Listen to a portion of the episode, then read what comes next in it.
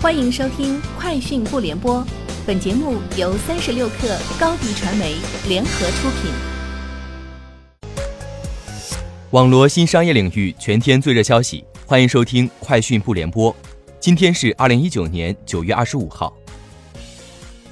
九月二十四号，在小米五 G 新品发布会上，小米集团董事长兼 CEO 雷军宣布，小米将与小鹏汽车展开合作。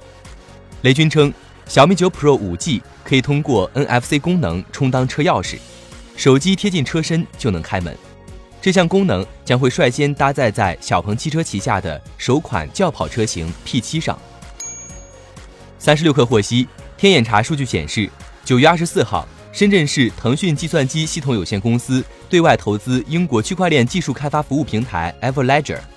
深圳市腾讯计算机系统有限公司由马化腾持股百分之五十四点二九，为该公司的最大股东和最终受益人。Everledger 公司利用区块链技术，负责跟踪全球数字分类账中高价值资产的来源。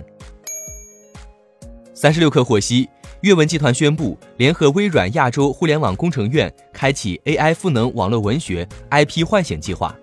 基于阅文集团旗下一百部小说原著和主人公 IP。微软小冰经过框架性的整合学习后，重建小说所描述的虚拟世界观和知识体系，赋予四个大类共一百个男主人设全新的可交互生命。目前，上述小说主人公均已在阅文集团旗下红袖读书 App 上线。三十六氪获悉，针对拜腾否认一汽干预公司运营，称毕福康言论失实的消息，毕福康在微博回应称。我对于拜腾的一些言论引起了某美国媒体断章取义的报道，严重歪曲了原意，并对各关联方造成了不必要的影响。我对此深表歉意。作为拜腾联合创始人以及前任 CEO，我对拜腾充满敬意，并非常感谢一汽在关键时刻对拜腾做出极大的支持和贡献。三十六氪获悉，近日闲鱼正式上线寄卖服务，首创保底价竞拍模式。不仅承诺帮助消费者百分之百卖出，还将在四十八小时内以平均高于市场回收价百分之三十的价格卖出。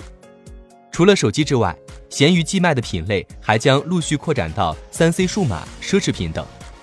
闲鱼运营总监时间透露，下个月开始，我们还会推出低必赔活动。如果用户在闲鱼寄卖上卖出的价格低于市场回收平台的价格，我们将双倍赔差价，确保消费者利益。三十六氪获悉，九月二十四号，在中国计算机学会计算机安全专委换届大会上，经现场参会领导集体投票表决，公安部第一研究所副所长于瑞当选计算机安全专委会主任，三六零公司董事长兼 CEO 周鸿祎，中国科学院大学教授经济武，公安部第三研究所所长助理金波当选副主任。周鸿祎表示。未来，三六零将致力于将网络安全产业带上一个新高度，希望替国家解决一些安全问题。据彭博社报道，近期小米重返贷款市场，计划再融资十亿美元。据知情人士透露，这家中国智能手机制造商正在与贷款方进行早期接触，商议一份五年期的一次还本银团贷款，包括利率低至较伦敦同业拆放利率加码一百五十多个基点。根据彭博社的汇编数据，这或将标志着小米在贷款市场获得的最便宜且期限最长的贷款。以上就是今天节目的全部内容，明天见。欢迎添加 baby 三十六克 b a b y 三六 k r 加入克星学院，每周一封独家商业内参，终身加入学习社群，聊风口谈创业，和上万课友一起成长进化。高迪传媒，我们制造影响力。商务合作，请关注新浪微博高迪传媒。